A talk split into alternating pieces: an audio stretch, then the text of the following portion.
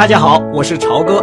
现在您听到的是专辑《听朝歌读名著》，请大家收听《战争风云》。亨利，嗨，亨利！拜伦呻吟了一声，身子挺直的，像只伸懒腰的猫，睁开了一只眼睛。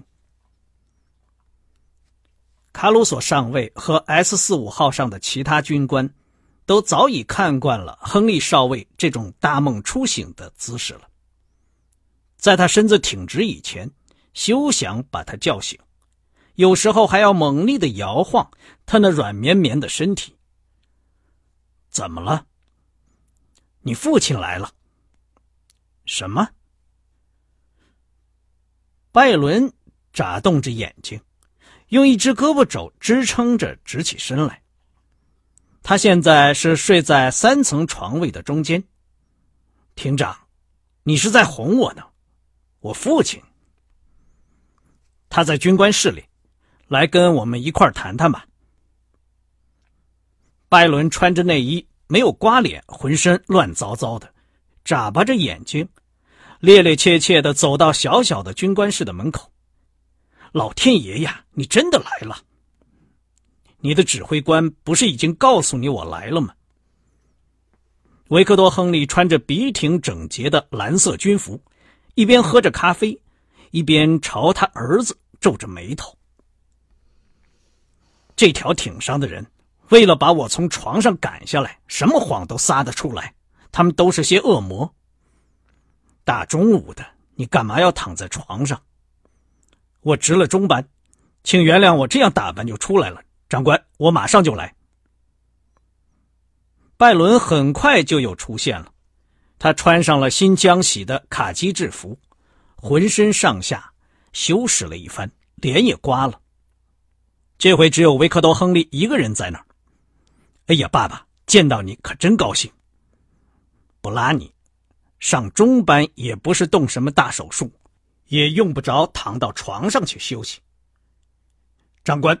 我一连两个晚上都值夜班。他给他父亲和他自己各倒了一杯咖啡。啊，这可真没想到！妈妈说你漂在海上什么地方呢？爸爸，你离开作战计划处了吗？还没有，这是个临时任务。现在我要回到那个岗位上去了。刚才我是到德克萨斯号上来访问的。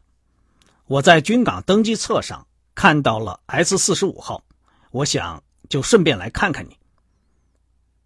维克多·亨利端详着儿子消瘦的脸。怎么样，一切都好吗？啊，真是太好了！艇上的人都是好样的，艇长呱呱叫，副艇长也是这样。我很愿意你见见他，埃斯特上尉，他是我结婚时的证婚人。拜伦咧嘴露出他那副永远能使。帕格·亨利和其他大多数人喜爱的，一半忧郁、一半逗趣的笑容。我很高兴见到你，爸爸。我很寂寞。你妻子的情况怎么样？她动身回国了吗？拜伦恍恍惚惚的瞥了他父亲一眼，暗示着他对娜塔莉的愿意未消。可是他此刻心情很好，就亲切的回答说。我不知道，我们今天早晨才演习回来，管理员已经去取邮件了。帕克把手里的杯子放下，顺便问你一声：你们这条艇二十六号那天会在港里停靠吗？我可以去问一下，为什么？没有什么大事情，只不过要是停在港里的话。要是你能请假在岸上过夜的话，白宫请你去赴一次宴会。拜伦深陷的眼睛睁得大大的，爸爸，你是在开玩笑吧？你母亲和梅德林也去，我想华伦大概不能从珍珠港飞回来。要是你在这儿的话，不妨可以一道去，将来可以说给你的儿女们听听。爸爸。咱们的地位究竟怎么样？维克多·亨利耸了耸肩膀。不过是小萝卜头。你母亲还不知道这件事儿呢，还不知道，去白宫赴宴会，妈妈会高兴的发疯的。埃斯特上尉提着一篮子邮件，朝军官室探了探头。布拉尼，卡逊在浮桥那边，他手里有一大把你的信呢。嘿，真不赖，爸爸，这就是我的副庭长，卡塔尔埃斯特上尉，我马上就回来。拜伦一溜烟就不见了。埃斯特在军官室的长条桌旁坐下来，用一把印度裁纸刀把那些信封一一打开。他说：“对不起，长官，都是急件，尽管拆吧。”埃斯特拆信的时候，维克多·亨利仔细的望着这个金黄头发的军官。人们有时候可以从一个年轻人摆弄文件。或者一本书的姿态，来猜测他是个什么样的军官。这叠信埃斯特检查的很快，这儿写点什么，那边做个记号，看起来他很不错。他把篮子往旁边一推，倒了杯咖啡。亨利抬起一只手表示谢绝，以后他自己就拿起来再喝了。上尉。你是博拉尼结婚时的证婚人吗？是的，长官，她是个了不起的姑娘。博拉尼干的怎么样？埃斯特回忆往事时的快乐笑容不见了，他那张大了的嘴巴马上闭得严严的。是他工作时候的情况吗？是的，请你照直说给我听吧。是这样。我们都喜欢他，布拉尼身上有一种叫人喜欢的东西，这我想您是知道的。可是就潜艇来说，您可不要以为他干不好，他可以干好，可是他觉得犯不上。布拉尼的表现只不过是勉强合格。维克多·亨利并没有感到意外，然而这话还是刺疼了他。从现在的表现。可以看到日后的苗头，在军官资历册上，他是远远的落后了。长官，他对潜艇上的事儿都是知道的，像机器、空气压缩系统、电池组什么的，他全懂。他在潜水的岗位上成绩也不错，他很会调整艇身，能把它保持在艇长所要求的深度上。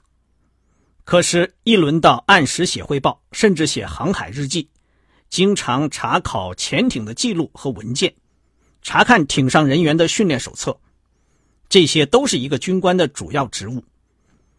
那就别提了。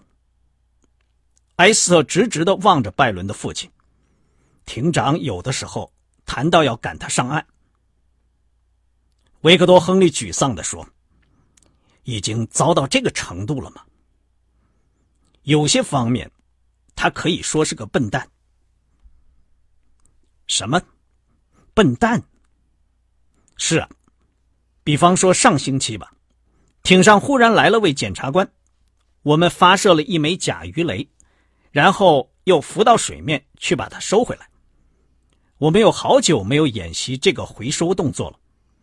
那天海上风浪很大，又下着雨，冷得要命。那个鱼雷小分队正在设法把它收回来，鱼雷飘上飘下的，砰砰的来回撞着艇身。水兵们身上绑了救生索，在水里围着它飘来飘去。他们鼓捣了差不多有一个小时，也没有勾住那枚假鱼雷。我当时就在想，准会有人淹死或给压扁了。最后检察官累了，到下面去了，庭长大发了一通脾气。站在甲板上的人都给雨淋得湿透了，冻得要死，一个个狼狈不堪。您知道，假弹头里面是空的，那个鱼雷笔直的飘上飘下。布拉尼是负责那个小分队的军官，他忽然抄起吊钩来，把它插在他的救生索上。天哪，他居然跳到那枚假鱼雷上，他的时间可挑得真好。他跳起来抓住那个鱼雷不放，冰凉的浪头就打在他身上。拜伦跨在那枚黄色的钢制的假弹头上面，简直就像骑骑一匹他妈的烈马一样。他挂上了吊钩，可他自己给风浪打下来了。我们把他拖了上来，他已经都快半死了。然后又把鱼雷拽上来，艇长给他喝了不少烈性的白兰地，他睡了十八个小时，又好过来了。维克多·亨利咳了一声，说：“他这是瞎碰运气。”长官。我倒愿意他待在我指挥的任何一条潜艇上，可是我估计要多费两双厚皮鞋，要不断的踢他的屁股。上尉，到那时候让我替你买一双大皮靴。帕克说：“她怀孕了。”拜伦一下子窜进这间小小的军官室，他是扶住了门框才停住脚步的。爸爸。娜塔莉怀孕了。他挥动着那封撕开了口的信，怎么样，嘿夫人？你说怎么样，伙计？我真有说不出的感觉。真是太快了，埃斯特说：“你最好想办法把你那个妞弄回国来。”啊，上校，很高兴见到您。对不起，副厅长拿着他那只邮件篮子，从桌子后边溜出去了。他有消息动身回国吗？维克多·亨利问。他说：“莱斯里·斯鲁特这回死死逼着领事馆，他和杰斯特罗这会儿已经应该上路了，也许已经在路上了。他最好动身了，不然的话，爸爸，我会当个逃兵去接他的。我的孩子要在美国国土上出生，这可是个大消息，博拉尼，大消息。”维克多·亨利站起来。把手放在他儿子的肩膀上。我要去赶一架飞机，你去打听清楚了二十六号的事情，好吗？然后告诉我。什么？哦，是的，是的。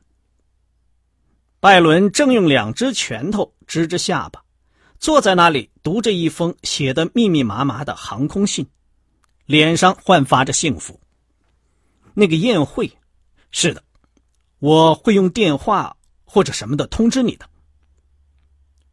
我相信这趟演习之后，你一定有不少文字工作可要做，你赶快去做吧，孩子。啊，当然，拜伦说：“再见，爸爸。”拜伦，我很高兴听到你妻子的消息。拜伦又那么恍恍惚惚的看了爸爸一眼，又那么用亲切的语调说了声。谢谢。罗达的心情非常烦乱。巴木科比四月份就从英国回来了，那个时候帕克还在海上。这一年樱花开的特别早。他们两个人开车像度蜜月似的，到弗吉尼亚和北卡罗来纳的郊外去玩了四天，遍地都是鲜花。罗达回到华盛顿之前，曾用极为肯定的语气答应和她丈夫离婚，然后跟科比结婚。对罗达来说，在路旁小客栈的卧室里，在南方的花丛中散步时，做出这样的决定似乎是简单明确而且自然的。可是后来，科比兴致勃勃的跑到丹佛。去为他们俩的新生活布置那所古老的大房子，让罗达一个人独自待在那，便是亨利的照片和纪念物的家中，他心目中设想的景象就没有那么简单了，他的光彩的一部分也开始暗淡下来。罗达的缺乏经验使他走入歧途，一场积累了二十五年的恩爱。即使略有些变了味儿，一般说来也不是那么容易一笔勾销的。同样的浪漫，同样的激情，甚至同样的金钱，是轻易找不回来的。算计精明的荡妇，往往是这样来抉择的。可是罗达的苦恼，在于她自认为还是个好女人，不幸她在丈夫之外又搞了一场大恋爱，因而破坏了她一切的道德准则。在德国的时候，有一次她丈夫离家很长一段时间，她又正当许多男女失足的那个年龄。她失足了，结果就越陷越深。那种急于对自己保持好的评价的愿望，就更使他完全陷入混乱之中。罗达仍然喜欢，也许爱着，并且敬畏着帕克。然而，他的事业日益使他感到失望。有一阵子，由于帕克那么接近罗斯福总统。他曾希望他会搞出什么大名堂，可是始终没有成为事实。他的一些朋友都在炫耀着他们的丈夫新接受的指挥职位：战列舰、驱逐舰纵队和巡洋舰。迪格·布朗、保罗·汉逊和哈里·华伦道夫之间的竞争，在他们夫人之间也一样进行着。罗达·亨利正在变成这样一个人的妻子。他二十多年来本来一直和跑在前头的一些人并驾齐驱，如今却沦于日暮途穷的境地了。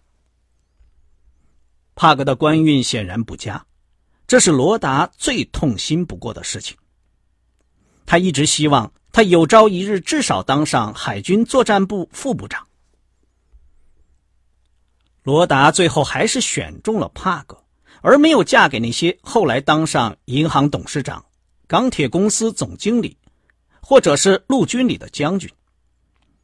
这些人不一定向他求过婚，不过如果罗达同他们订过约会、接过吻，他就认为本来有可能同他们结婚，但是为了帕格的缘故放弃了。现在看来。帕格连个海军少将也未必当得上。随着他在海军部的那个小房间里工作的岁月增加，那个有限的目标也日益渺茫，而他的那些竞争者在海上指挥的资历却是越来越长。罗达·亨利用这些念头来促使自己下决心，告诉帕克，他已经爱上了另外一个男人。然而，他并不是以欢快的心情来迎接这一时刻的。他左右摇摆，准备随时被推到任何一边。帕格从护航旅行归来时，罗达没有在家。帕格没有从诺福克打电话，因为他知道罗达喜欢睡懒觉。帕克乘飞机回到华盛顿以后，发现家里空空荡荡的。厨师走了，罗达出去了，邮件堆满了他一书桌，也没有热咖啡。他不能责怪谁。然而，回到的家是冷清清的。在作战计划处的办公室里，他偶然的碰上了帕米拉·塔斯波利。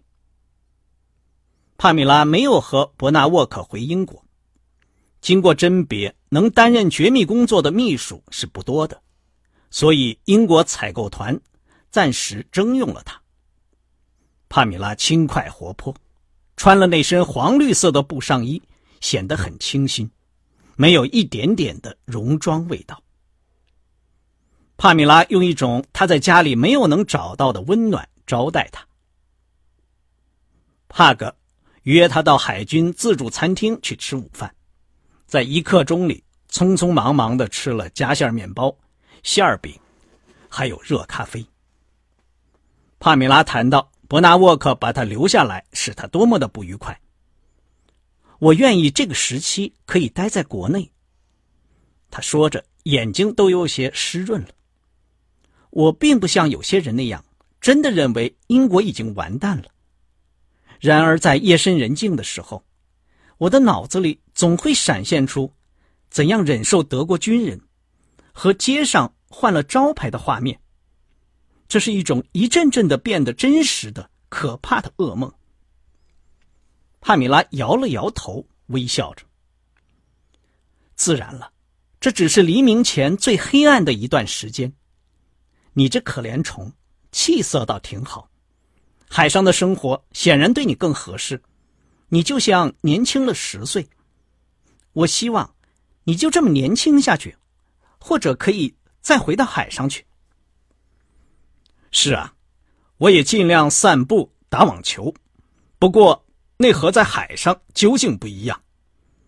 自然是不一样。帕格又问起，有没有得到台德加拉德的什么消息没有？可是什么消息也没有。他们随随便便的说了声再见，就分手了。这一天其余的时间里，维克多·亨利整理着堆积如山的文件，他感到畅快多了。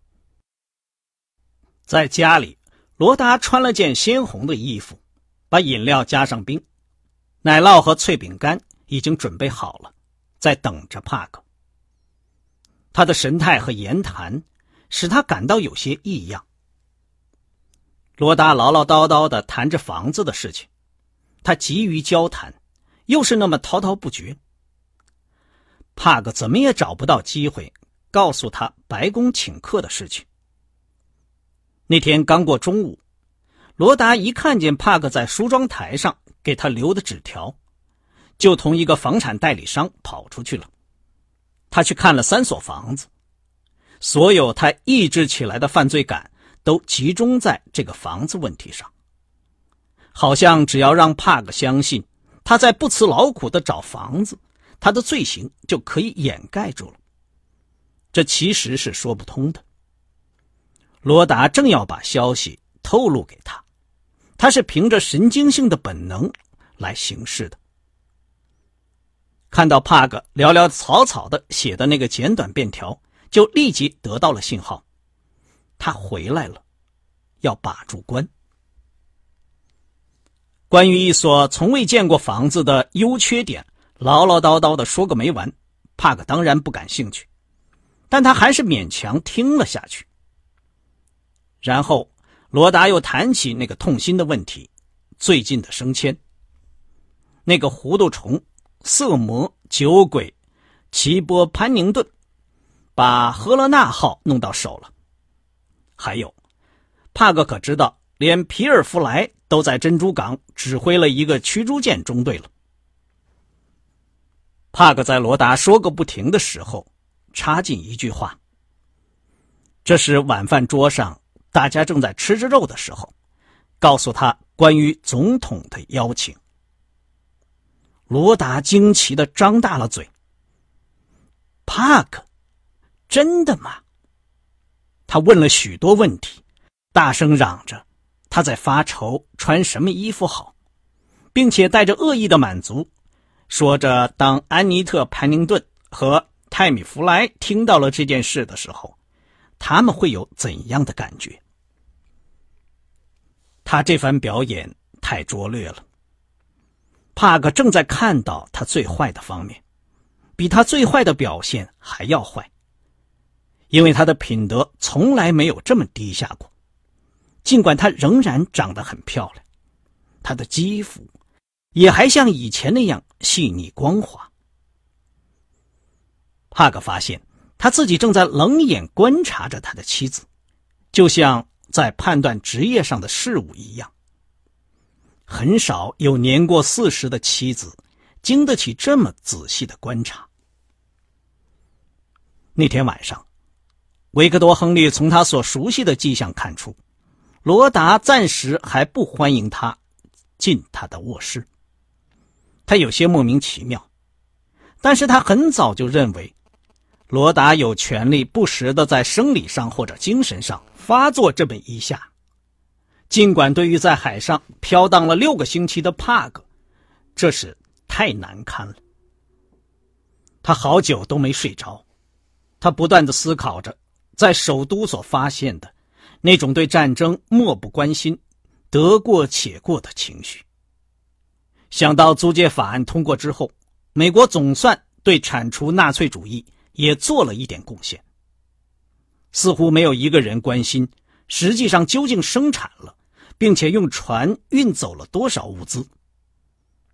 作战计划处那边的数字叫他大吃一惊。互相冲突的委员会和办事处，互相矛盾的指令，陆军航空兵团、海军和陆军互相重复的要求，而英国方面的需要压倒了整个计划。